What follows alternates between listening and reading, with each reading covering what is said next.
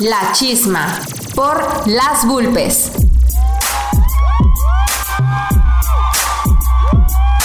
¿Quién va a detenerte? ¿La muerte, la edad o la idea? idea, idea. ¿Quién va a detenerte? Este es un podcast hecho por morras y para morras, De formato libre, con temáticas feministas, donde compartiremos experiencias, opiniones e información hecho desde La Paz. para el mundo. Acompáñanos a la chisma. Hola, muy buenas tardes. Estamos aquí en el primer episodio de La Chisma. Por fin se llegó el día 31 de enero en el que podemos estrenar este proyecto, pues que lo construimos todas, que es voluntario, que es totalmente libre y no improvisado, pero sí pues se ajusta, ¿no? Como que es muy flexible, por así decirlo. Entonces, el día de hoy, pues estamos varias chavas aquí en, en nuestra cabina de, de grabación. Y pues arrancamos con el tema que les habíamos comentado, que iba a ser pues un poco cómo nos encontró el feminismo, ¿no? Cómo el feminismo nos encontró, que nos habían comentado muchas experiencias y la mayoría concordaban de la audiencia que pues el feminismo las había encontrado, ¿no? Que ellas no lo buscaban y que en determinado momento, desgraciadamente, a, partir de situaciones de violencia o de opresión, pues el feminismo las encontró, ¿no? Las confrontó de alguna forma y, y pues también con mucho amor, ¿no? No todo confrontación, sino que también con mucho amor el feminismo te encuentra, ¿no? Entonces, no sé si quieran que platiquemos un poquito sobre estas experiencias, ¿no? De cómo el feminismo nos encontró a cada una de las que estamos aquí. Pues yo soy Daniela y... Y ay, Adelante, chicas. ya entré en pánico. Eh, bueno, yo soy Natalie, acá de este lado. Estamos muy súper emocionadas por este día, como lo mencionó Daniela. Y em, bueno, eh, vamos a empezar a hablar del feminismo, ¿no?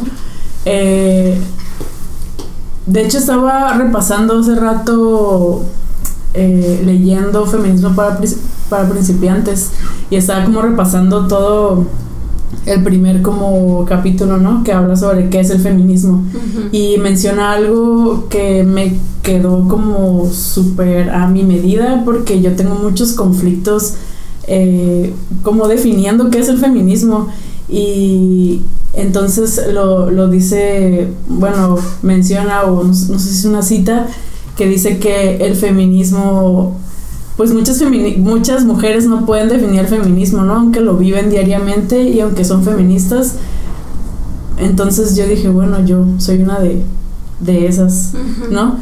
Este, no sé cómo se sientan también ustedes eh, al respecto, pero, pero sí.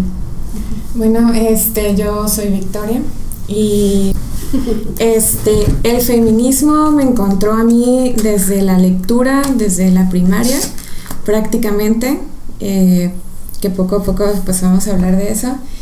Este, sí cuesta mucho asumirse como feminista o decir, hablar sobre el feminismo, a pesar de que puedas convivir con eso esas convivencias feministas desde muy pequeña porque socialmente en el discurso pues no, no te permiten eh, declararte de esa forma porque pues te consideran alguien que, que se está rebelando.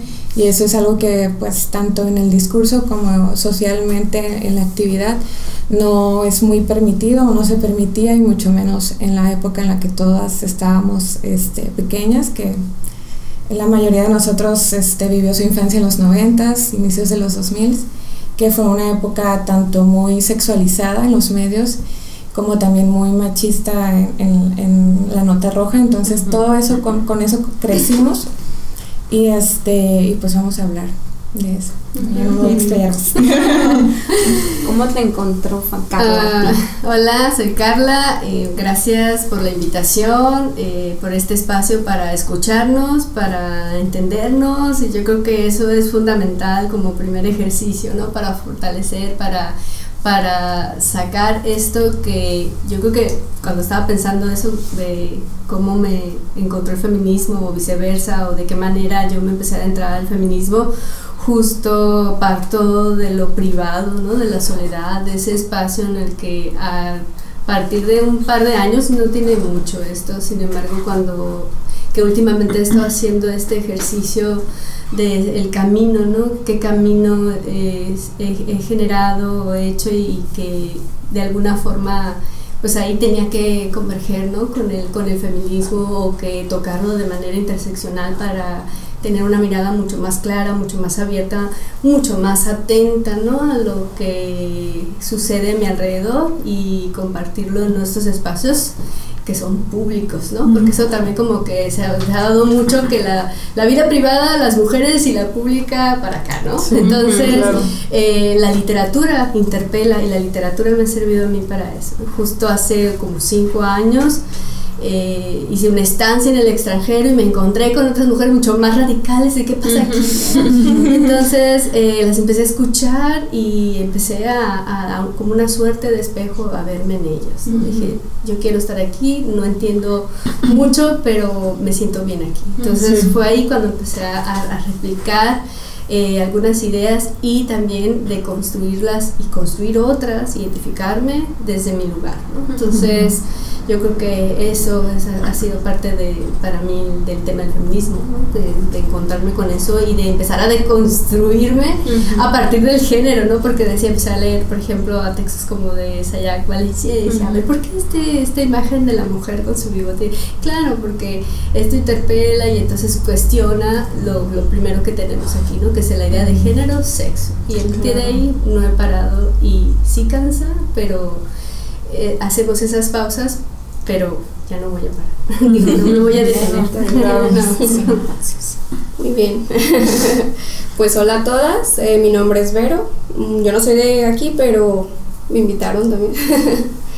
y bueno, mi historia de cómo si el feminismo me encontró, yo lo encontré, pues creo que concuerda con las demás que no se encontró, pero el mío fue como de una forma diferente a la de ustedes o a la de muchas mujeres Básicamente a mí el feminismo me encontró eh, cuando yo inicié como en mis primeros cuestionamientos de diferente lucha, que fue el antiespecismo, de no sé si sepan qué es. Eh, yo inicié como vegana también, eh, siendo activista por los derechos de los animales y a raíz de eso, eso fue cuando tenía como 16 años en la prepa y a raíz de eso me empecé a relacionar con más mujeres porque la mayoría de las mujeres, bueno, de las personas que son antiespecistas lo conforman mujeres. Eh, entonces, hay una relación muy directa que son casi los mismos principios que tiene el machismo, que es básicamente el consumo de los cuerpos, o sea, es el capitalismo y el consumo de los cuerpos, ¿no? Entonces, la relación es muy directa yo inicié primero con una, después me fui dando cuenta de otras cuestiones que decía, bueno, esto también lo vivimos nosotras como mujeres, así como el capitalismo explota a todas las hembras eh, por su cuestión reproductiva y, y, todo, todo lo que pueden producir así. Este, siempre tuve como que esa idea de, a mí no me agradaban muchísimas cosas que vivía en mi día a día, ¿no? Y el cómo te cómo te explican el cómo debe de ser una mujer, ¿no? O sea, entre comillas. No, nunca he tenido como cuestiones de la maternidad. Lo, lo, sentía que yo algún día lo iba a hacer porque así me lo pintaban, más no porque yo lo deseara. Y muchas otras cuestiones. Eh, entonces, sí, nunca, bueno, no había conocido el feminismo, pero nunca me asumía como de que pues, soy feminista o cosas así, ¿no? Sino más bien era de que no me agrada, no sé por qué, pero me hace ruido, ¿no? O sea, no me gusta que digan estas cosas de mí o no me, no me gusta que digan que los hombres sí pueden hacer estas cosas y las mujeres no podemos, ¿no? Entonces, de ahí, o sea, fue como convivir con otras personas que luchaban en, en, diferentes cuestiones, en diferentes luchas, de ahí vas aprendiendo, te vas relacionando, empecé a, a vincularme con, con, estas chicas, en, con mis amigas, en marchas, no sé, me invitaban a círculos de, de lecturas, ¿no? De, de, muchas prácticas y pues básicamente fue como inicié. Mm, bueno, yo también así empecé a los 18 años, pero yo llevaba como una carrera política. Así, ¿no? Ya, como político el asunto. Eh, sí, un poco me avergüenza ese pasado, pero este, haría varias cosas diferentes, pero pues ya no puedo cambiarlo. Eh, y pues por X o Y motivo perfilaba como para un puesto, ¿no? De elección.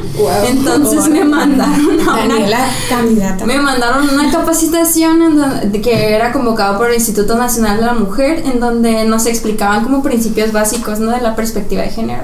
Pero fue muy intenso y justo hoy en la mañana me apareció el recordatorio de que hace cinco años estaba allí.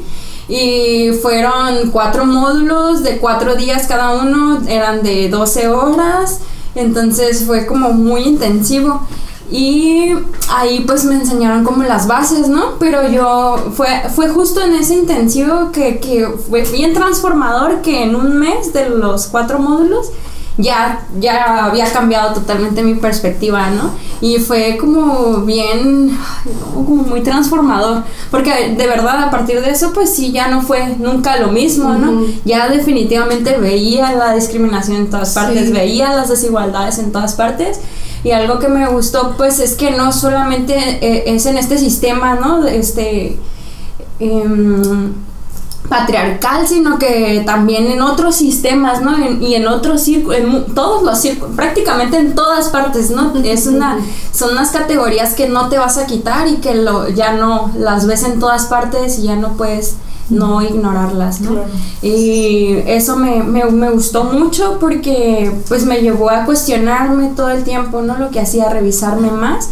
Y pues la neta sí, a ser una mejor persona, porque pues de eso se trata, ¿no? Para ti misma y también para las- los que te rodean, ¿no? Entonces así me encontró y a partir de ahí pues ya yo buscaba, ¿no? El feminismo por, por cómo me encontró. Y este, les, les quería compartir que eh, ahora que estuvimos en, en este proceso de armar el proyecto, las chicas de Todos Santos, del Radio Todos Santos, eh, pues una de ellas, Mariana Fernández, nos ayudó a crear el logo y nos ofreció la oportunidad de que se transmitiera el programa allá en Todos Santos también. En Santa Rosalía también se va a transmitir en nuestra radio. Y este y las chicas también nos mandaron una cápsula de allá de Todos Santos para que la escucháramos y ahorita platicamos acerca de las perspectivas que ellas dicen de si se asumen o no feministas y por qué, ¿vale? Estamos aquí con miedos técnicos, no nervios, miedos técnicos. Pero ¿qué opinan sobre este capsulita? de participar en este proyecto de La Chisma y pues aquí estamos listas para echar la chisma. ¿Cómo están chicas? Hola, ¿cómo están? Muy bien, May.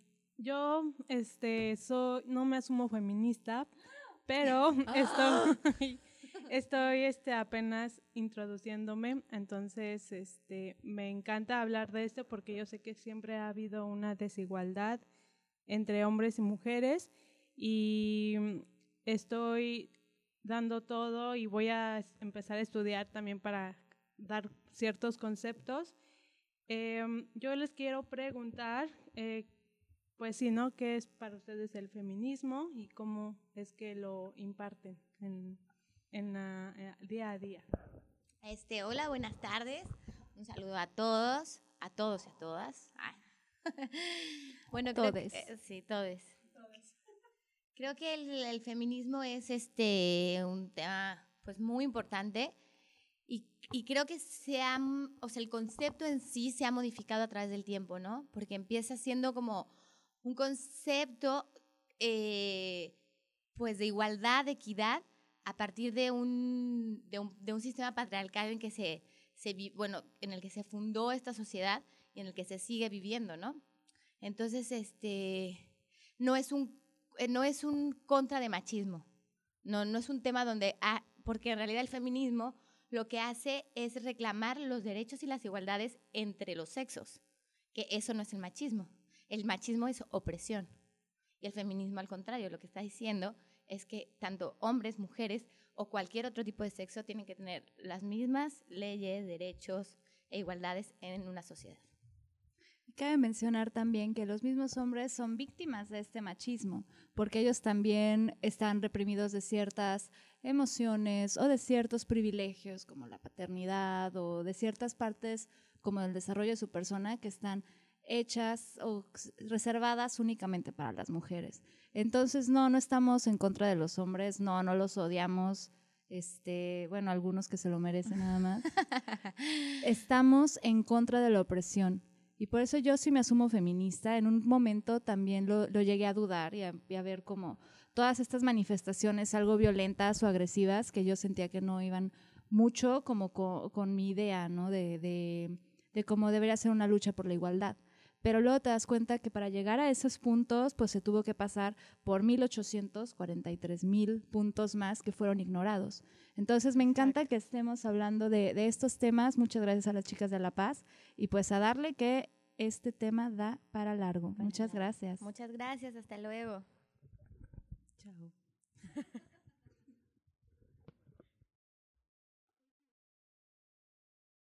Estamos aquí con miedos técnicos, ah, no nervios, miedos técnicas. Pero, ¿qué opinan sobre esta capsulita? Sobre Ay, qué bonito. ponen sobre la Sí, mesa? yo creo que lo principal ahí es que a todas al, al entrar en contacto con el feminismo nos da cosa el asumir Asumir.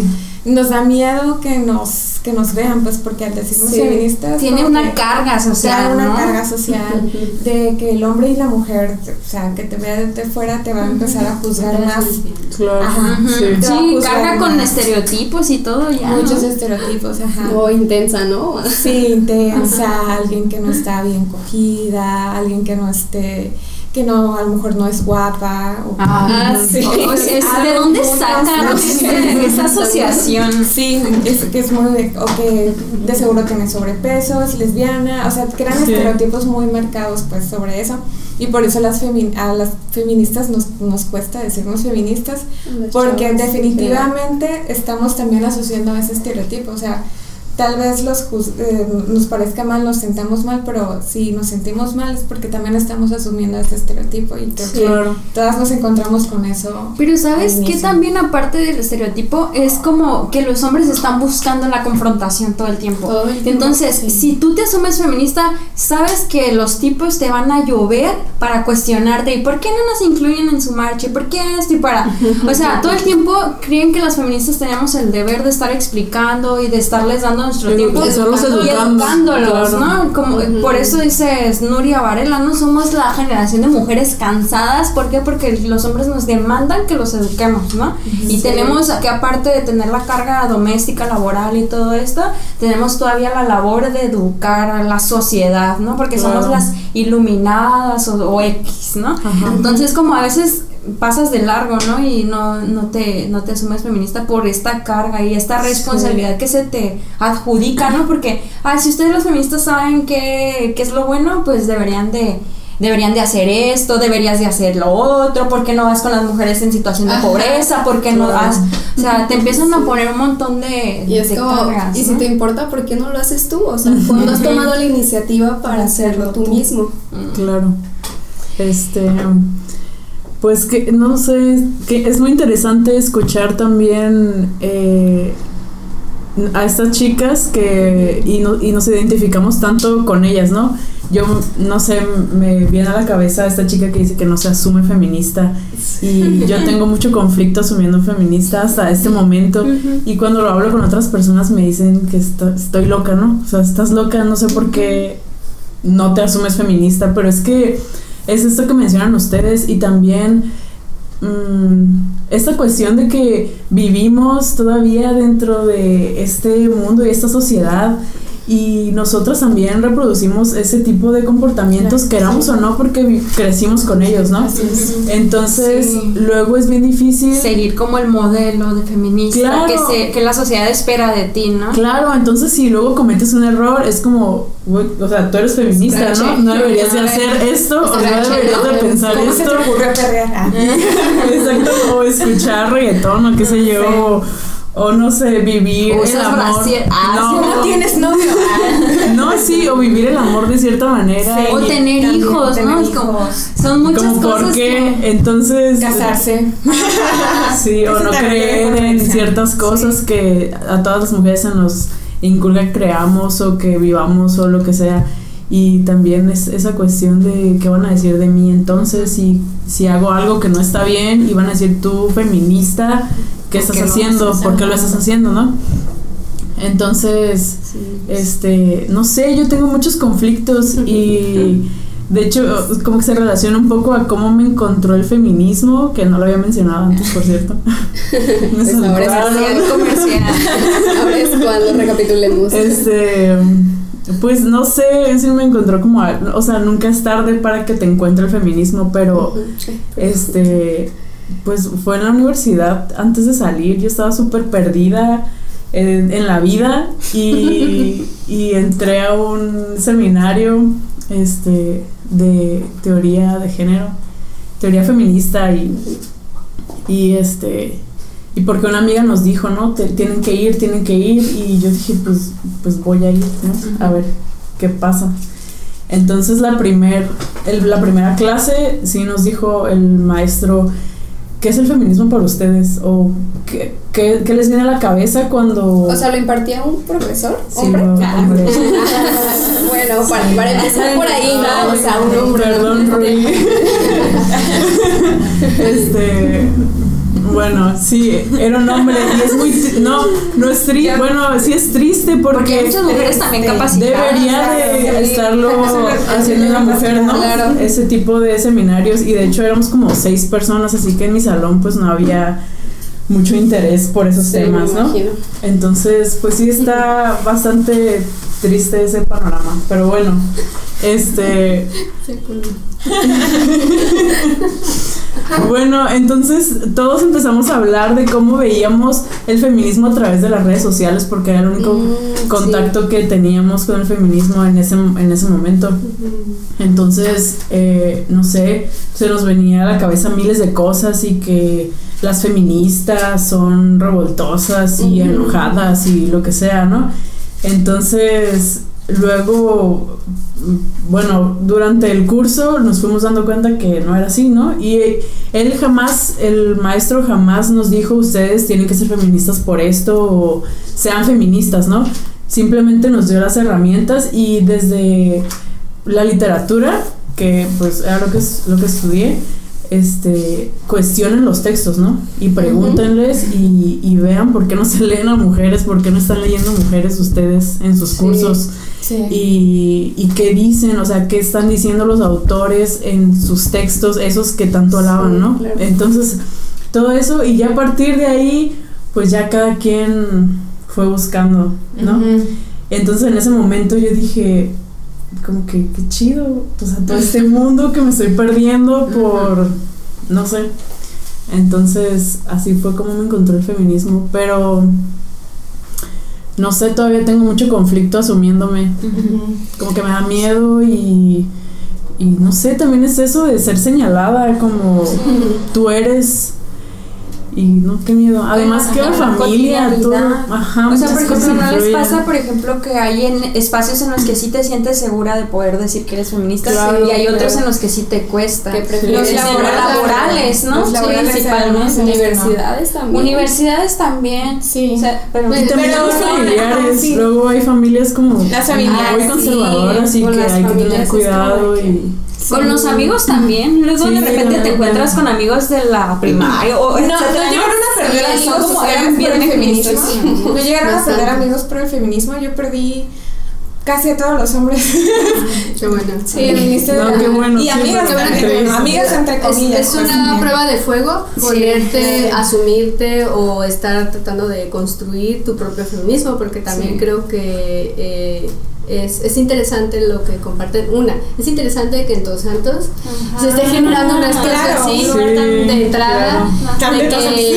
eh, yo confío en estas generaciones, Sí, ustedes sí. y las que vienen atrás, eh, de que aguerridas y con una, digo, pues yo ya pasé por muchas cosas que ya con el con, con, el, con el tiempo eh, he, dejado esos espacios o son espacios de, de que a lo mejor lo tenemos que hacer en conjunto, en comunidad, una voz comunitaria, una voz colectiva, eh, pero que tampoco estar solas, ¿no? Porque también eso que sí, vemos toda la parte que están haciendo las jovencitas, lo que se atreven a decir en esos espacios que hemos nosotros generado también eh, en los espacios públicos y sí, eso me hubiera gustado decirlo en su momento, ¿no? Y no lo hice, ¿no? Y la valentía y demás, pero bueno, eh, es, es, es, es lo primero que, que- que quiero resaltar, ¿no? El trabajo que están haciendo allá las chicas, los espacios que están generando en Todos Santos y que el eco es en... O sea, ahorita que se está replanteando lo de feminismo en Baja California Sur, pues es lo que más conocen ustedes, ¿no? Es lo que conocemos nosotros. Eh, hace días estaba buscando yo así orígenes de feminismo en Baja California Sur y lo único que me venían eran notas del cacerolazo de, del año pasado, ¿no? Es reciente, a pesar de que tenemos muchos referentes de figuras, de mujeres, eh, activistas, eh, incluso la propia mitología que ahorita compartía, que pues han sido devoradas por estas voces masculinas o del canon, ¿no? De, de- de- incluso yo que estudié literatura, obviamente el canon está ahí, prevalece, ¿no? En ese miedo de mover, de ponerlo a temblar, ¿no? Desde la intelectualidad. Y el feminismo lo que hace es eso, ¿no? Cuestionar, pues claro. esa, esa parte. De que, no, que son voces que se han invisibilizado. Y en, en cuestiones de que sí, yo no soy feminista, pero me estoy construyendo, yo creo que eso es bonito, ¿no? Porque dentro de colectivas, o sea, la colectiva en donde estoy, eh, y, y que tengo a mis amistades aparte, eh, y me siento muy abrazada con la colectiva, como también con mis amigas, pero hay puntos en los que todavía yo no puedo acelerar ni presionar por parte de mis amistades o de mis, eh, no sé, bueno, mi familia constantemente lo hacemos, ¿no?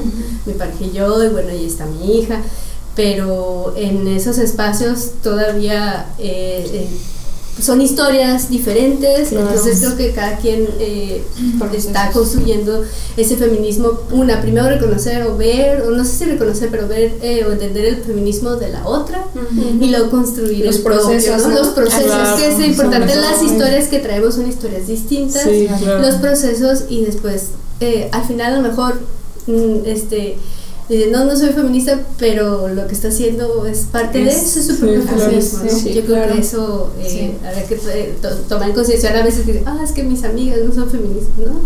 Eh, al contrario, esa solidaridad, ese apoyo, esa necesidad de esos espacios seguros cuando lo necesito, o sea, que eh, pueden decir, no, pues es feminismo como que no entra todavía en mí, ¿no? La palabra, el concepto, pero de alguna forma se mantiene, ¿no? Y eso es lo que hace ese, esas redes o teje, ¿no? Esa eh, compañía con la otra.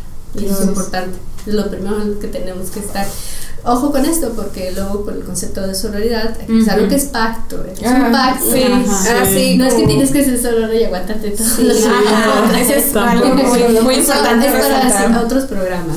Sí, eso es importante porque de hecho cuando te consideras feminista o te con- hay muchas mujeres que sí lo llegué a ver que no se quieren considerar feministas porque le- eh, hay mujeres que les caen mal por ciertas situaciones Sí. y demás y creen que la sororidad es como un pacto de que todas las mujeres me van a caer bien, Sí, todas sí, las no mujeres las- no, no es eso. pues, O voy a tolerar. Voy a ¿no? tolerar El que todo, también me- cosa. Me violente una Sí. mujer solamente porque es mujer la voy a tolerar. Sí. No, y eso está mal es- porque estamos mitificando otra vez a la mujer, estamos diciendo que la mujer es especial, que la mujer es esto como que caída del cielo y demás, que debe ser tratada de cierta forma. Sí. Entonces, porque por eso creo que no, este, no se entiende la sororidad. pues.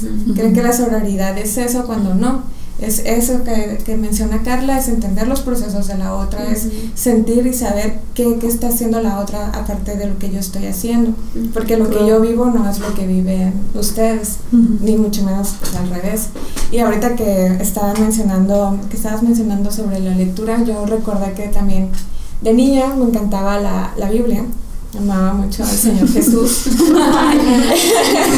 este, entonces me tocó, sí, lo amaba demasiado hasta que me tocó leer la Biblia y leí esta parte donde Dios castiga así sin más a, a Eva por darle la manzana, la castiga a sufrir, a, a padecer lo peor y eso se, se, se traduce en que la mujer está condenada a sufrir por ese pecado original. Entonces, a partir de ahí, Dios ya no me quedé sin Esto entre tú y yo se acabó. Fue como un rompimiento, ¿no? Sí, fue un rompimiento Una ru- una eso, ruptura, sí. sí. Porque me di cuenta pues que eh, son las bases del catolicismo y de todas las religiones, o sea, eh, incluso hasta ahorita, que, que estoy también ahorita entrando un poquito en, en cuestión de brujas y demás, incluso el satanismo eh, puede parecer no como una liberación femenina, pero si te, si te inmiscuyes más en ello, también es, es, esclavizarse al, al masculino, a Satán. No existe entonces para una mujer esto. pues. la, la, la transforma nada más en, en un símbolo y no en un ser humano. Sí, yo, yo creo que entran como las Sí. corrientes, ¿no? También un poco de- dentro del feminismo y de cómo nos asumimos, si nos identificamos con alguna corriente en particular o no, o cuál es nuestra postura ante eso, ¿no? Y entra la sororidad también, ¿no? A respetar y entender como los procesos, pero también las corrientes diferentes Así que hay dentro del feminismo Claro. y como tratar de encontrar esas cosas en las que coincidamos, ¿no? Pero sí, por ejemplo, con lo que dices, por ejemplo, a mí no me cabe, discúlpame, pero por ejemplo, cristianas que se dicen feministas o feministas que no aceptan No el, aborto, el aborto. O cosas así, ¿no? Que ya están como muy raras. Sí, Incluso, claro. bueno, o sea, feministas que son liberales, pero pues, o sea, es como... Ok, cada quien está en su proceso Sí, y está claro, bien. Pero a mí, en lo particular, como que no. No yo lo no lo podría llevar a la práctica, pues. Sí. En lo personal, yo no podría llevarlo a la práctica, pero hay chavas o morras que sí leían lógica a eso y pues que le den, ¿no? Sí. Claro. Pero este, la idea es como que eliminar todos los sistemas de opresión, ¿no? Económicos, Sí, culturales y todo, ¿no? Sí. Y no encerrarse solamente en uno, que es el patriarcal, porque ese patriarcal pues también engloba y se engrana con los demás sistemas, ¿no? Sí. Entonces, pues a mí, la neta, por haber sido cristiana, pues la neta no, me- no, o sea, yo no pude y tuve que salir de ahí porque no se podía ejercer el feminismo en libertad No, es y una no, relación, es, es claro, no, en la- lógico. No, pero pues hay morras que lo hacen chido, pero no, en lo personal yo no pude y tuve que salir. Entonces, también así como el aborto, pues también fue algo consecuente, ¿no? El, el- la onda esta del anticapitalismo, pues también fue algo consecuente de conocer el feminismo.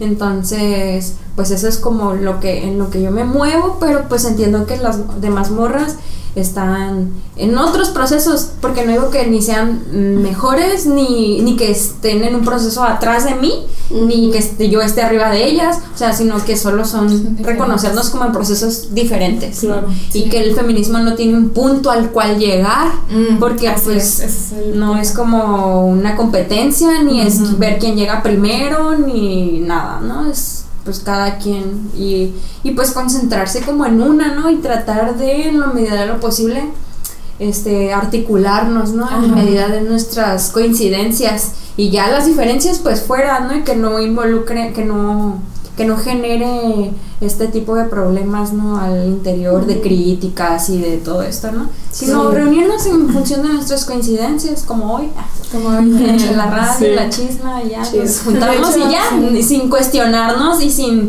criticarnos, más claro, allá de, ¿no? de lo que acordamos, ¿no? Claro. Y es un poco como, como trabajar por metas, ¿no? Así como, Sí. ¿en qué coincidimos? Es en esto y vamos a darle a esto y ya. Ujú.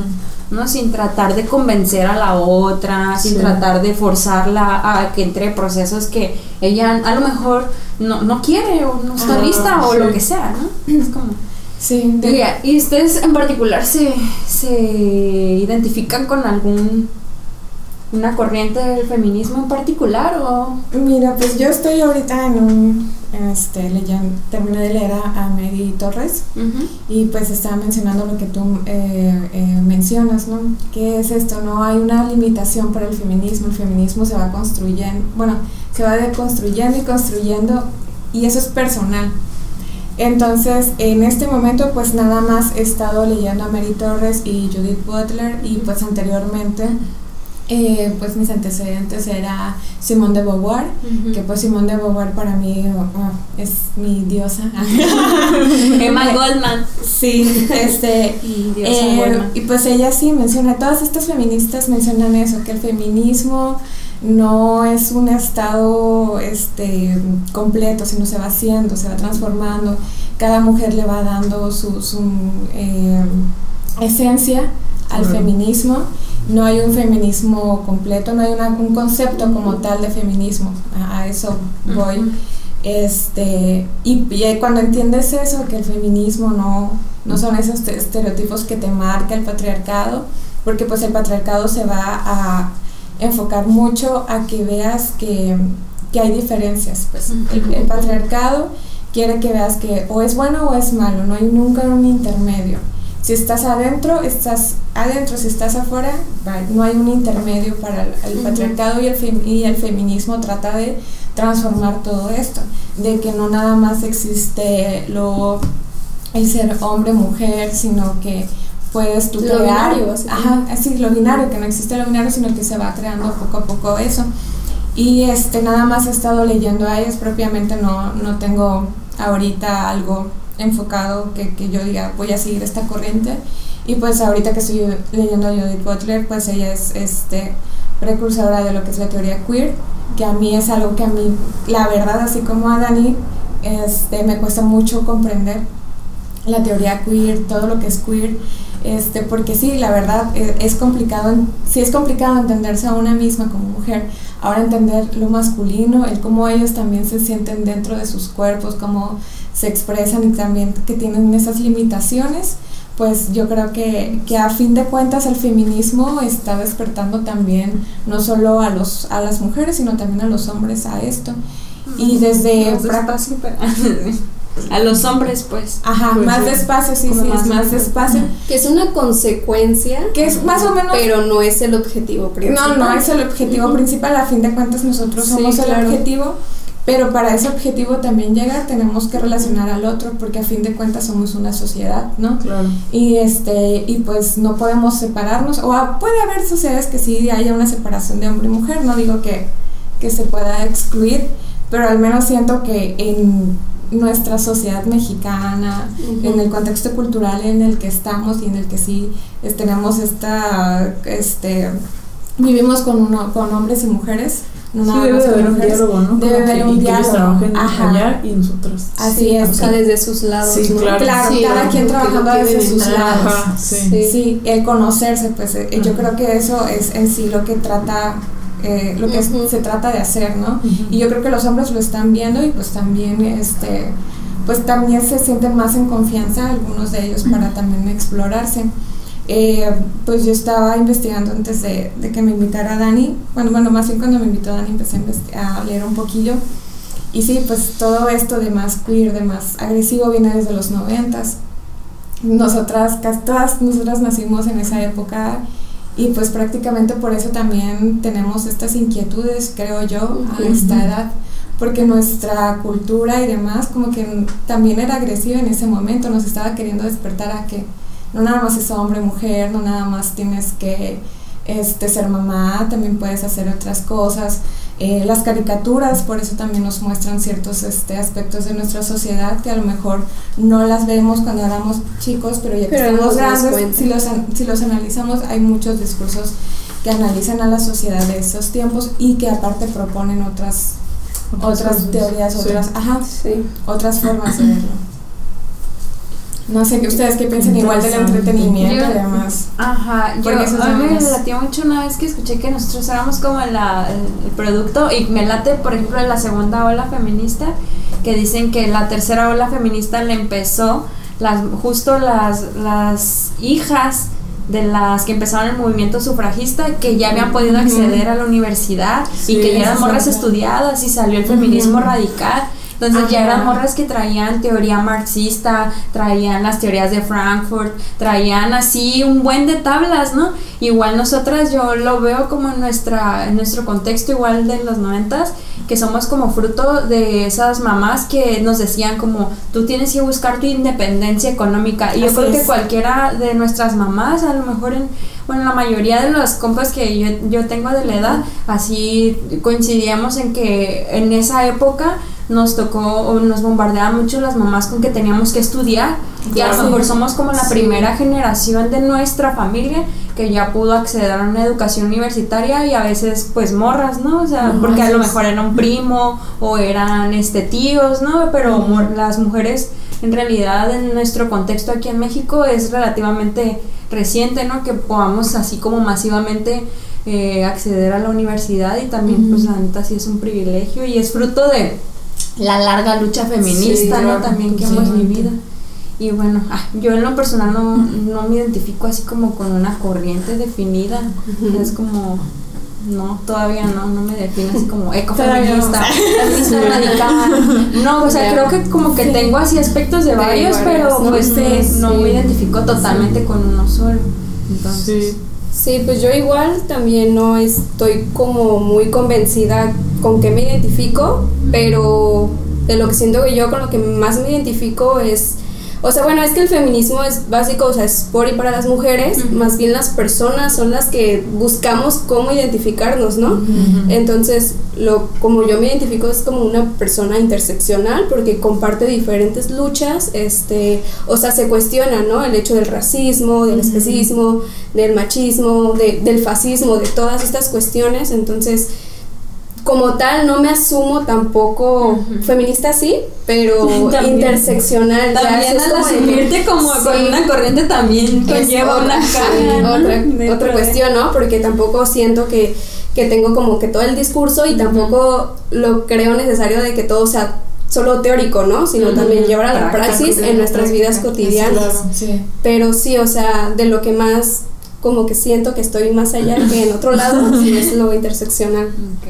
Yo también me hice vegana justo porque estoy en contra de todo acto violento, ¿no? Entonces me identifico con el ecofeminismo por la defensa de la naturaleza, del medio ambiente, de el tema de los animales, la relación que tenemos con los animales. Entonces, a partir de, y con la literatura desde esas poéticas, eh, me sentí más... Eh, me pude reconocer, ¿no? Sí, claro. No sé si en ese discurso ni tampoco que tenga como que el dominio, porque eh, luego pienso en América Latina y de algunas conocidas que son activistas de, claro, la defensa de la tierra, porque tiene que ver con el asunto del territorio, ¿no? Igual como la defensa de nuestro cuerpo.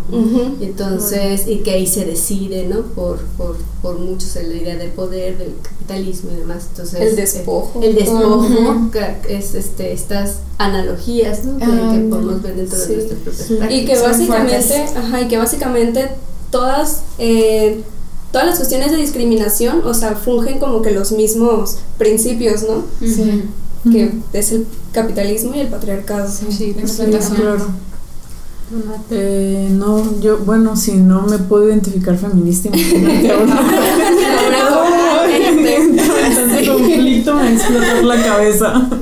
Este, no, pues no. O sea, incluso ya estoy en, mi proceso de ya decir que sí soy feminista, pues, pero no puedo.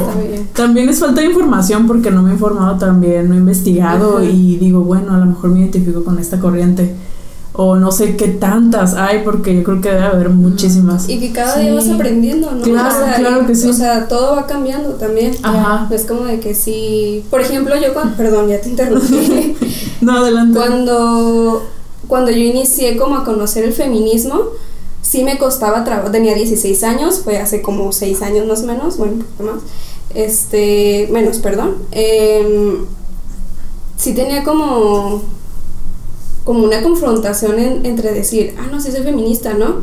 Igual porque cuando empecé a conocer a las amigas con las que me relacionaba en, en el antiespecismo, este, decían, no manches, es que sí hay muchísimas cosas que son ciertas, ¿no? O sea, de cómo se nos cuestiona a nosotras, pero a los hombres les permiten que tengan comportamientos de niños de primaria, secundaria, y a nosotros ya nos quieren, o sea, nos, básicamente nos hicieron crecer a la fuerza, ¿no? A todas las mujeres. Entonces, me acuerdo que en ese, en ese tiempo yo estaba como relacionándome afectivamente, que también es algo como feo porque yo tenía como 16 años y él tenía 22. Entonces, cuando llegaba y le contaba, ay, no, pues hoy fui a, tal, no sé, a tal acto, a tal marcha, ¿no? Y era como de que, ay, y eres feminista, o sea, decir, ¿no? Entonces me llegaba como esta cuestión de decir, mm, como que me detenía, ¿no? Como que me avergonzaba decir, pues no, no soy feminista, pero sí tienen razón, ¿no? O sea, como, no soy feminista, pero siento que lo que están diciendo sí tiene, sí, tiene una lógica, ¿no? Y era pues esta cuestión de que todos están diciendo, ay, no manches, ahora ibas a empezar como a ser este, intensa, ¿no? Radical y todo eso. Y también en ese tiempo, cuando yo estaba en la prepa, pues muchísimas mujeres no conocían el feminismo, no sabían como de las luchas sociales y nada, entonces yo era como que la radical del grupo, de que, ay, no manches, pero ya calma, ay, no, no vas a empezar de intensa, ¿eh? pero O que alguien decía algo machista y ya te estabas acá enojada y, Y te volteaban a y ver. te volteaban a ver, ¿no? Oh. Entonces, ajá. Entonces son como cuando estás iniciando, Sí. siempre es de que "Ay, no sé si asumirme como feminista, por lo mismo vas a perder amistades, que la verdad es lo mejor que puedes hacer porque Sí. no las necesitas. Ese Claro. tipo de amistades no, otras sí. Pero me da muchísimo gusto ver que muchísimas, bueno, en la universidad, o sea, muchas amigas o compañeras que veía que siempre estaban como criticándonos o criticando el feminismo y así, ahora las veo y todas ya tienen como que, o sea, como que se hizo un boom, ¿no? De, de que ya muchísimas mujeres que antes no se identificaban con- como feministas y que se burlaban de él, ahora lo entendieron, ¿no? Y ahora Claro. se identifican y que la neta están más radicales que muchas que iniciamos, ¿no? O sea, como que el proceso fue así Más inmediato, rápido. ajá. Pero qué bonito. Y eso, eso me agrada muchísimo, como, sí, a mí, de muchas compañeras me sorprendió de que, wow, o sea, de ver que publicaban cosas ahora que se estaban como de acuerdo, que les daban like a los posts feministas y así, sí fue como que, wow, qué chido que ya, o sea, más mujeres están entrando Sí. en esta cuestión. Que las amigas se dieron cuenta. Sí. Ahorita que, que mencionaban sobre lugares donde no podíamos ser feministas y que mencionamos que la universidad no tanto recordé que por haber posteado que estaba a favor del aborto un Ah. maestro de la web no le pareció y prácticamente me hizo bullying hasta eh, Wow, directamente clase. en clase y pues yo pues traté de asumirlo a pesar de que publicaba además eh, hasta en sus redes sociales este su super machismo extremo este eh, pues asumirme radical no me importó. Le dije bueno sí soy feminista y también este estoy a favor del aborto y estoy a favor de todo lo que sea este el derecho de cada quien y que no esté violentando al, al otro no le pareció y pues este gracias a este a que no le pareciera pues nos bloqueamos o no sé pero son estos lugares pues te das Pero algo cuenta. pasó. algo pasó nos, nos eliminamos quién sabe. Pero el punto es que llegamos a estos hay espacios en los que al, al declararte como feminista rompes y conoces a gente que pensabas que tenías una percepción diferente de una persona pero que cuando te consideras feminista ves que no, que esa persona tiene muchas otras cosas que, que sí violentan, pues que esos son, son sujetos que violentan y, te, y gracias al feminismo reflexionas y te das cuenta que hay tanta gente que, que es parte del problema y es por Sí, eso que sí, sí. dejas estas amistades, dejas estos profesores que tienes a lo mejor este, en un pedestal, los, los, los quitas y demás, para hacer una transformación de esto. Yo soy mi propio pedestal. Le hice mi propio pedestal, no necesito a otro. Sí, así es como que una misma se, se, se llegue a tener ese poder. Pues yo siento que la autoestima también parte de eso, de Claro. saber que yo, yo puedo y yo puedo hacer más y yo tengo muchas posibilidades Sí. y que las personas me quieran frenar, no. Claro, yo creo que este, este punto es como cuando pasó lo de la brillanteada. Sí, bueno. porque realmente porque era Ana Paloma. Ay, no, salieron porque Se descubrieron hay- todos los. Tienen miedo, por eso son Sí. violentos, porque Sí. tienen miedo. Sí. Porque ya vimos nosotras que son espacios públicos y esos espacios públicos no necesitamos nosotros administrar dinero, son nuestros y no nos vamos a callar. Por Claro. eso tienen miedo y por eso se buscan otros mecanismos, ¿no? Entonces, eh, claro, eh, ese, ese, ese tipo de... Nada más a- al- al- el tema de en donde sí soy feminista, ¿no? En donde sí tengo... Porque cuando vas sola por la calle, estás, estamos expuestas. claro, claro. Sí, vamos acompañadas, pues bien, voy acompañada, pero voy, voy sola y entonces ya cambia esa otra mirada, ¿no? Sí, y es ahí donde decimos, a ver, soy eh, mujer feminista lesbiana, soy mujer feminista tal, y entonces, eh, ¿cómo te señalas, no? Esos, esos, esos puntos en el texto este de Tsunami vienen ahí eh, experiencias narradas desde la primera persona, que eso es muy importante. Ahorita que mencionaba sobre las madres, ¿no? Nuestras madres, nuestras abuelas, sí es verdad que tenemos creencias, pero a partir de eso que vamos contando nuestras historias, se las vamos reconociendo. Es un buen ejercicio saber en qué momento nos encontramos con el feminismo, porque nos permite apropiarnos, a crear nuestra propia narrativa y a asumir como tal y avanzar con ella, ¿no? Porque e- eso es, eso es muy importante. Y eso, que estamos juntas y, y eso da más miedo. Eso, Porque- eso porque también- El Me Too, el y todo esto, claro, Claro. capitalismo, mercado, eso es muy fácil de luego, eh, son muy hábiles pues y es muy fácil que en las redes sociales, esa es la gran ventaja o desventaja, que se puedan, que puedan desarticular y banalizar todo esto, que estas experiencias Así que es. no tenemos que Sí. mejor bloqueamos, o la otra es, claro, tenemos las redes sociales y no nos vamos a callar. Hay que explotarlas, ¿no? Sí, pero también es un dinero, proceso. Nos han ¿no? enseñado a no manejar el dinero. Luego por la experiencia. En mi No, pero luego identificar como- como, Sí. esos, es, bueno, me quedo con lo de la universidad y eso, como que identificar a esas personas y esas figuras que luego y, y decir, ¿sabes qué? Pues ya no estás ahí donde te tenía, ¿no? Ay, no sé, es bien difícil, es... ¿No? Me, me pasó y, me- y como que lo tengo muy bien en la cabeza y digo, ay, qué difícil es como que ya separar y decir bye con esta relación, ¿no? O lo que sea. Sí, o, sí. o con... Relación no sé, de amistad, Ajá, lo que de- sea, ¿no? De, de profesor y profesor, alumno y si lo admiraba, o lo que sea, ¿no? Entonces, este, no sé, pero también me, me recuerda, me viene mucho a la cabeza algo que una vez Dani me dijo de si algo me pasa y, y lo que sea, yo sé que van a estar ahí como muchas, muchas mujeres y muchas morras y van a pelear conmigo, ¿no?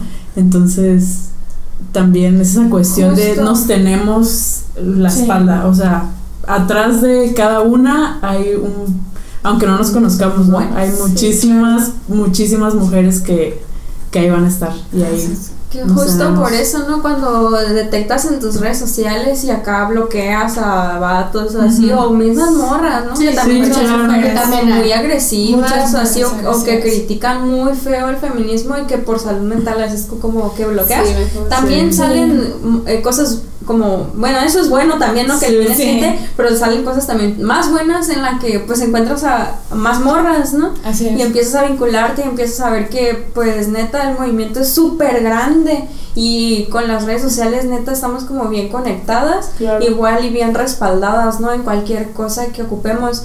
Y a mí me llena así como un buen de esperanza todos los grupos de Facebook, todos estos grupos de WhatsApp, todas estas colectividades que están surgiendo. Porque, o sea, sí desechas a gente o la haces a un lado de tu vida, pero también se abren amistades como más chidas, amistades más sinceras, amistades más abiertas, amistades pues no sé, incluso como más allegadas y neta en las que puedes confiar incluso más que con tu familia, ¿no? o sea, Ajá, morras sí. que tú sabes que van a estar ahí, morras que te van a echar la mano y que te van a escuchar, ¿no? Y que aparte pueden, puedes hablar como con la sinceridad y con el mismo lenguaje que a veces no lo encuentras con otras personas, ¿no? Claro. Tratas de hablar estos temas con compañeros de trabajo y no te entienden, tratas de hablar, No solo con las morras feministas, no es ¿no? Que- verosímil. Ajá. Es So- la verdad, pero sí. no es verosímil, ¿no? Eso es, Todo. ha pasado con el abuso, violaciones y demás. Exacto. este, Sí. y Entonces es como pues un círculo que como que hablamos un mismo lenguaje, Sí. ¿no? Y que nos entendemos y que tenemos como que no es como que sea homogéneo porque claro que está la diversidad, ¿no? Claro. Pero digamos como que hay principios, ¿no? De sororidad y todo, empatía, encontrar, como encontrarnos también en la otra. Ajá. Así es, en las Entonces, otras. ajá, entonces como que Con el solo hecho de sentirnos escuchadas, yo creo Sí. que eso también es tan importante. Claro.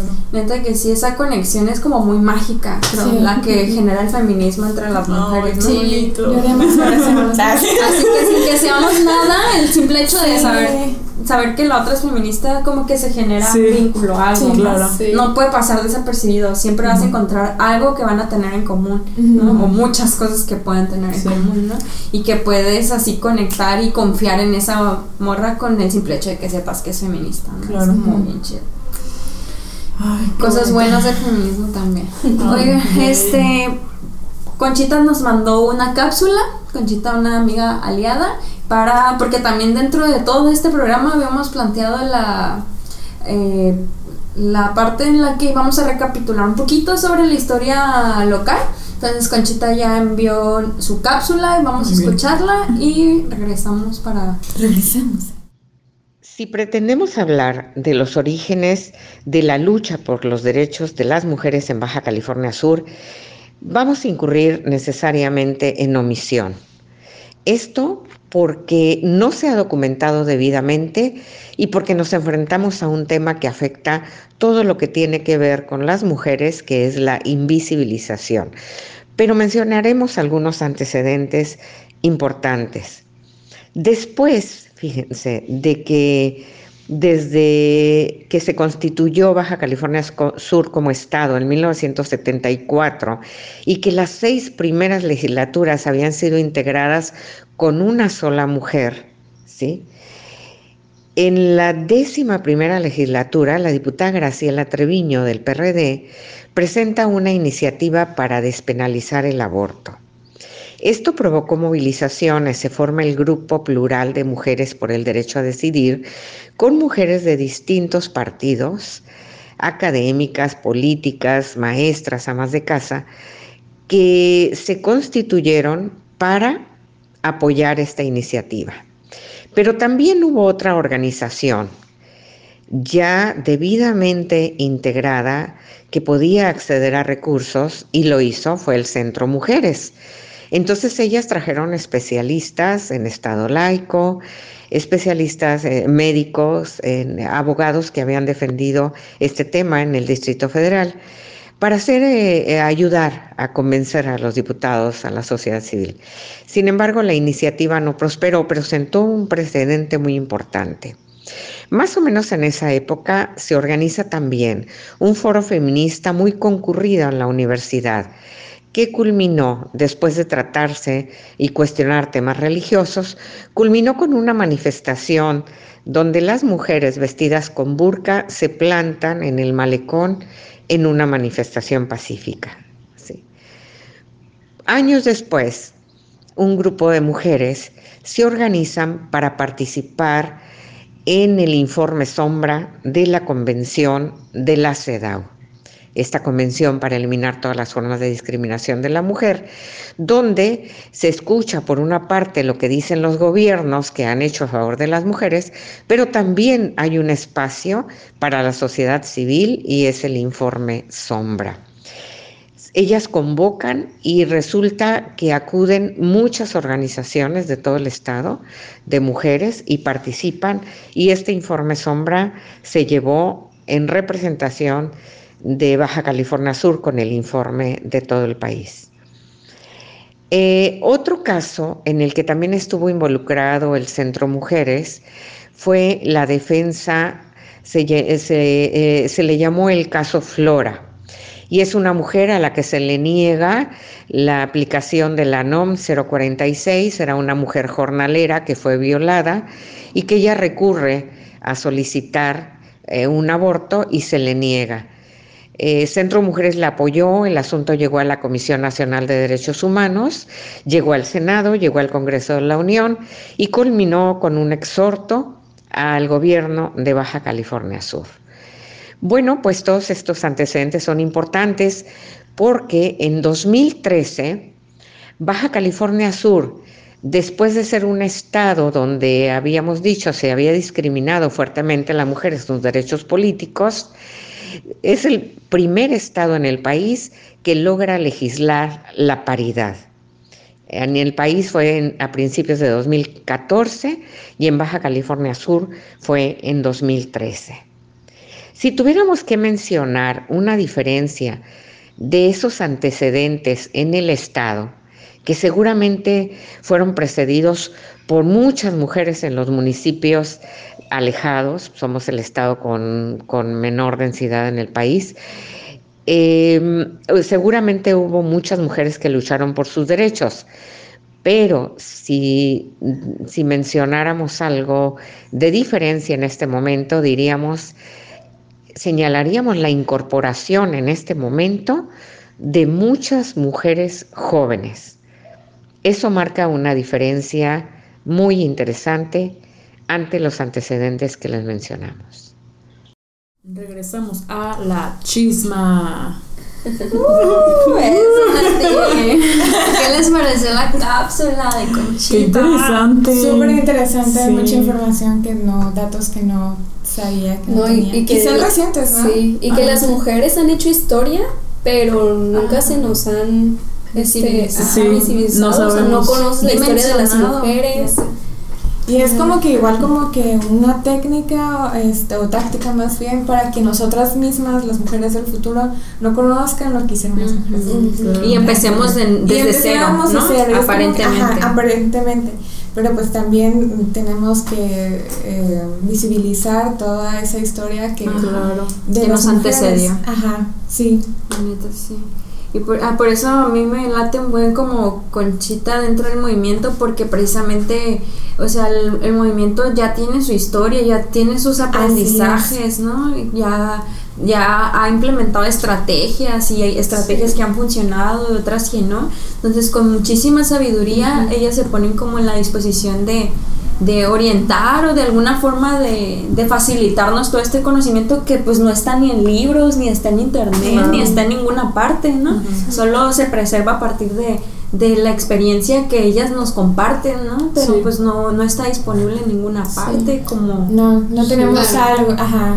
La a lo que recurrir. Sí. Pensaba en, en- desde incluso la, la literatura que hay ¿no? respecto a, a las mujeres en Baja California Sur, al feminismo en Baja California Sur, o referentes a la participación de las mujeres en lo que acontece en los, en los hechos ¿no? de, de- de este estado. Y si pensamos en un registro en la biblioteca, en bibliotecas no vamos a encontrar mucho, ¿no? Yo creo que nada más sería para verificar lo que ya sabemos, ¿no? Que Sí. no hay muchísimo y que Que no hay si hay acervo referente a- al feminismo, lo que está haciendo aquí, es mínimo, ¿no? O sea, las cifras muy Sí. pequeñas. Entonces, em, saber que eh, esta información se comparte y que nosotros también la, la tengamos en cuenta porque creo que de alguna forma desde ese lugar, en esta participación que nos comenta eh, Conchita, ¿no? De, de, de, de la historia Baja California Sur, es, es decir, abrir un camino. Ujú. Y lo importante, no sé, yo pensaría en que también ceder esos espacios para dar camino a las que vienen. Claro, Porque eso es importante, también. yo creo que eso también lo podríamos tener en cuenta en el, en el trabajo a diario ¿no? que hacemos del, del, del feminismo. Pienso luego en, en, digo yo, más de la literatura, de las ferias, las ferias de libro, de quienes sí pueden ir y, y mujeres que pueden participar y demás, y darles oportunidad, darles ese espacio y ese camino y cederlo también a las otras que no pudieron, ¿no? Claro. Desde esos privilegios, porque Claro. realmente estamos privilegiados. Sí, somos aspecto. privilegiadas. Y hasta nosotros lo vemos también con generaciones que están en prepa, ¿no? Así Sí. como de qué forma también le damos el espacio a ellas para que pues hagan, se formen parte, ¿no? De la historia de lo que está aconteciendo ahorita, porque también lo estamos como protagonizando también universitarias en parte, pero también, como más grandes y así, pero también darle cabida como que a todas participemos Claro. de esta historia. Que se está Sí. como que escribiendo. construyendo. Yo confío mucho, por ejemplo, en el trabajo eh, comunitario de las salas de lectura. Soy mediadora y de que las colonias debe de haber eh, esa literatura donde muestre las figuras femeninas representantes, imágenes que tengan estas mujeres de esas colonias, de mujeres que han luchado por tal, tal, el activismo, o sea, el trabajo social, o sea, Sí. todos los aspectos. Ujú. Hace falta en eso en la literatura. Sí, sobre todo Baja que- California Sur, Y sobre sí, todo exacto. que ellas eh, crean que también pueden hacerlo, ¿no? Así que es que también eso pueden es- luchar no, porque... yo, yo pienso en, en- en- en líderes de, de- de colonia y si supieran el poder El que tienen, este agarran a ese político y le dicen con permiso. Porque tienen un poder de, de, de- esa conexión de- con, Ajá. ajá, de convocatoria y de comunidad. Sí. Porque está desde ahí, no el otro que te pago tanto para mi campaña, líder de Ajá. colonia y te prometo Sí. un puesto.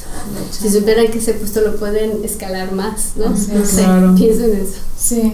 Y algo que también mencionaba Conchita, que también no visibilizamos, ¿no? que también lo estábamos hablando antes de iniciar el programa, es también que como le, que brindamos, el feminismo brinda también ver a mujeres indígenas que nunca se visibilizan, a las mujeres indigentes, porque también hay mujeres indigentes, este, a diferentes tipos de mu- mujeres este, afro- Afrodescendientes. afrodescendientes que hay en Baja. California Sur y que yo de hecho que, que hice una Trans. tesis sobre, sobre la, la cuestión migratoria y cómo afecta la alimentación que tenemos hoy en día yo no lo tomé en cuenta, la, la, lo que es este, las mujeres afrodescendientes y todo esto que también obviamente afecta a, este, a, a la vida cotidiana que tenemos actualmente y no se visibiliza. O sea, y, y es esto lo que tenemos que hacer, trabajar para que eh, mujeres más jóvenes que nosotras pueden conocer el feminismo y, y comprenderlo desde más temprana edad. Claro. No solamente mujeres, hombres también, ¿no? Pero pues obviamente concentrándonos en nuestro objetivo.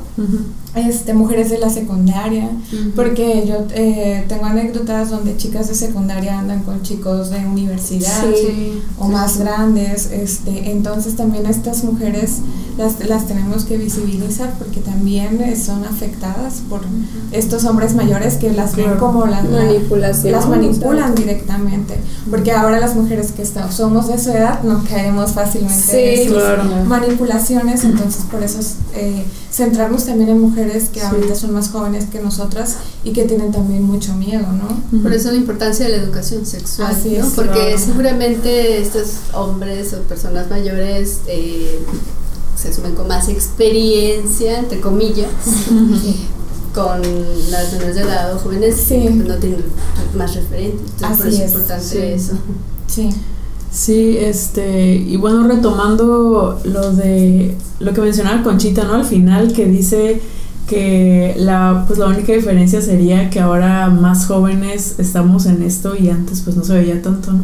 Entonces yo creo que mm, no sé, y también re- em, retomando lo que dijo Dani sobre las chicas de prepa y que ojalá que eh, no sé, chicas más chavitas de, de secundaria Desde y la desde la secundaria, ¿no? O desde primaria. se- desde primaria, desde que empiezan a tener ya conciencia de su entorno y de todo lo que sucede, que ya tú ya crecieran, ¿no? Con, con todo esto y que no sé, que no pasaran por muchas cosas que luego nosotras pasamos, ¿no? Por Sí, no claro, tener noción, ajá, entonces pues eso sería como que ojalá que algún día sí sí se pueda y como también nosotras hacer lo que podamos desde nuestro lugar.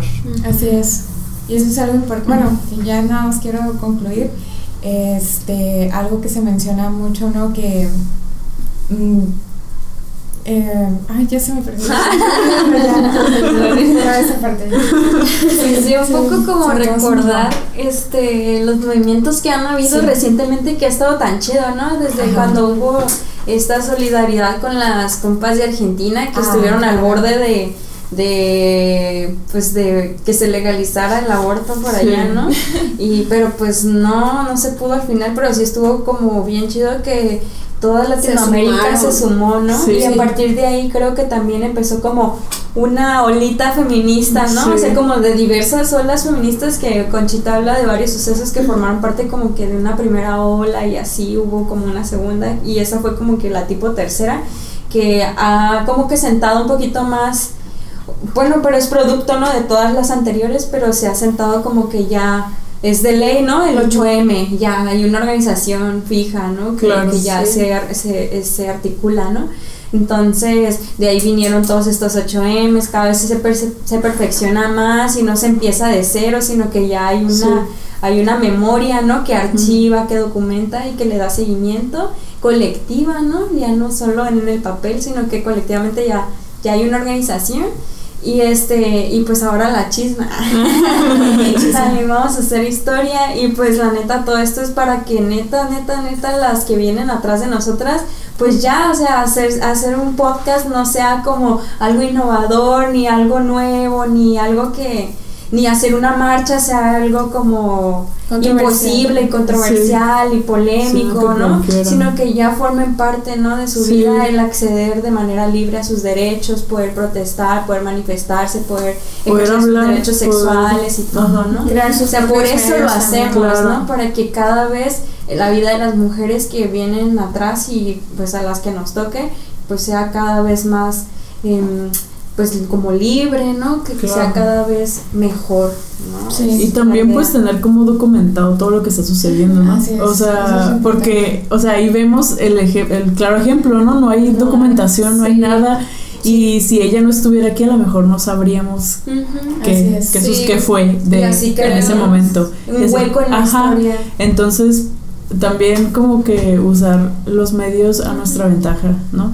Y las redes sociales y todo. Y, y documentar lo que va pasando. Registrar, Sí, registrar. y lo que le mencionaba a Dani cuando estábamos armando como todo lo del podcast, de hacer como, si pasa algo, lo que sea, como hacer un programa especial, ¿no? Como que vamos a hablar de esto porque se tiene Así que hablar. Sí, claro. Y de lo que sea que suceda, ¿no? Porque viene el 8M, entonces con el 8M sabemos que van a pasar cosas, ¿no? y en- a lo mejor no aquí, o a lo mejor sí, pero en otras partes, y que, y que otras sepan lo que pasó y lo que está sucediendo, ¿no? Y lo que sucedió aquí en la ciudad. Entonces, De alguna manera vincularnos hasta Claro. lo local como también Sí. lo, En lo nacional, nacional, sí. internacional y todo. Aprovechando. de la paz para el mundo. Lo importante es que nos estemos escuchando. Sí. Así- Y así como en las eh, actividades literarias donde los autores citan a otros Ajá. autores, Sí. pues nosotras también Sí. citarnos a Como dijo nosotras. la Vicky. Leer- Como dijo la Vera. Ajá, leernos nosotras, ¿no? Sí. Porque eso es importante. Espacios para nosotras. Vero 2020. Vero, La chisma. Cierro comillas, cierro comillas. Y lo que me gusta es esta idea del feminismo a futuro, porque eso, yo también eh, quiero un- verme libre, quiero caminar segura, sin miedo, porque Sí. el miedo ya es como que en una calle sola es diferente para un hombre que para una mujer. Claro. Em, porque sueño con otro idioma, ¿no? Donde podamos nombrarnos todas. Claro. Y eso, y que las nuevas generaciones no solo se nombren a partir de estos conceptos, sino por eso el, el tema de la de, de, de la naturaleza, o sea, recobrar eso, retomar Sí. todo eso. que nos cuestionemos muchísimas cosas, Sí, ¿no? sí, o sea, sí, sí, no solamente como lo que vi- lo que vivimos, sino también lo que o sea, qué cuestiones podemos dejar de hacer para no ser lo que los hombres nos hacen a nosotras también. Sí, claro. Claro. Pues las felicito, chicas. No, hombre, Oh, nos, sí, nos sí. felicitamos. Pues, muchas gracias también por venir y por No, compartir por el tiempo de todas. y por el tiempo, El sí. tiempo de todas, porque somos la generación de las mujeres cansadas y que tenemos Sí. miles de cosas y nunca terminamos y darnos un tiempo es, Así es. Es maravilloso. Y pues yo creo que hasta aquí llega nuestro episodio, algo más que queramos compartir. Una recomendación literaria.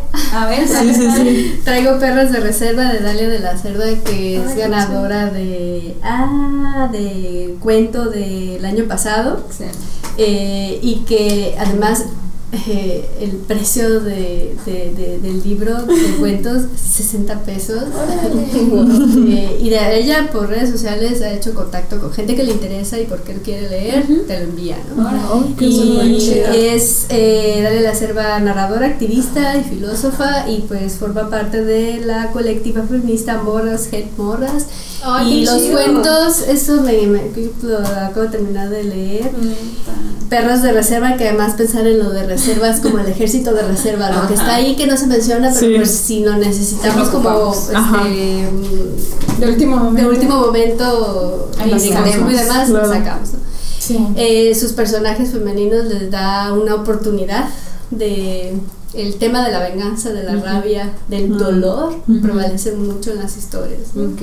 Y pues la invitación es acercarse a esta narrativa que la verdad que es esto, eh, se entiende muy bien los personajes con ese coraje, ¿no? De eso que decías, estas son, es una generación de mujeres ya cansadas, que están hartas y que es alzar la voz y, y lo que venga, ¿no? Como se pueda. Muy bien. Qué bueno, gracias. Gracias por la recomendación, qué regalazo. y pues ya terminamos nuestro capítulo, nos Sí, vemos en el primer próximo episodio. que va a ser sobre el amor romántico. Ya, Porque para que el se 14 de preparen. Y también para que vayan a las reuniones del 8M para el 2020 en La Paz, Baja California Sur también. Este, estén atentos ahí a las páginas. Vean a los de Radio Todos Santos también. Sí. Y nos vemos próximamente en nuestro capítulo. Así es. Hay una invitación a un círculo de lectura y escritura para mujeres que se va a hacer ahí por mi colonia. Lo voy a Mm, bien. yo, cooperación voluntaria, pero es un espacio de escucha para nosotras. Y Muy en bien. Facebook, ¿cómo está? Sí, sí.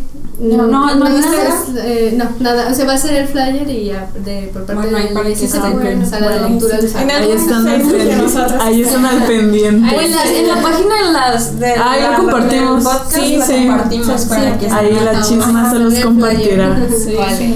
Nos vemos entonces para Muchas seguir chismeando. Bye. Ya, bye. Adiós.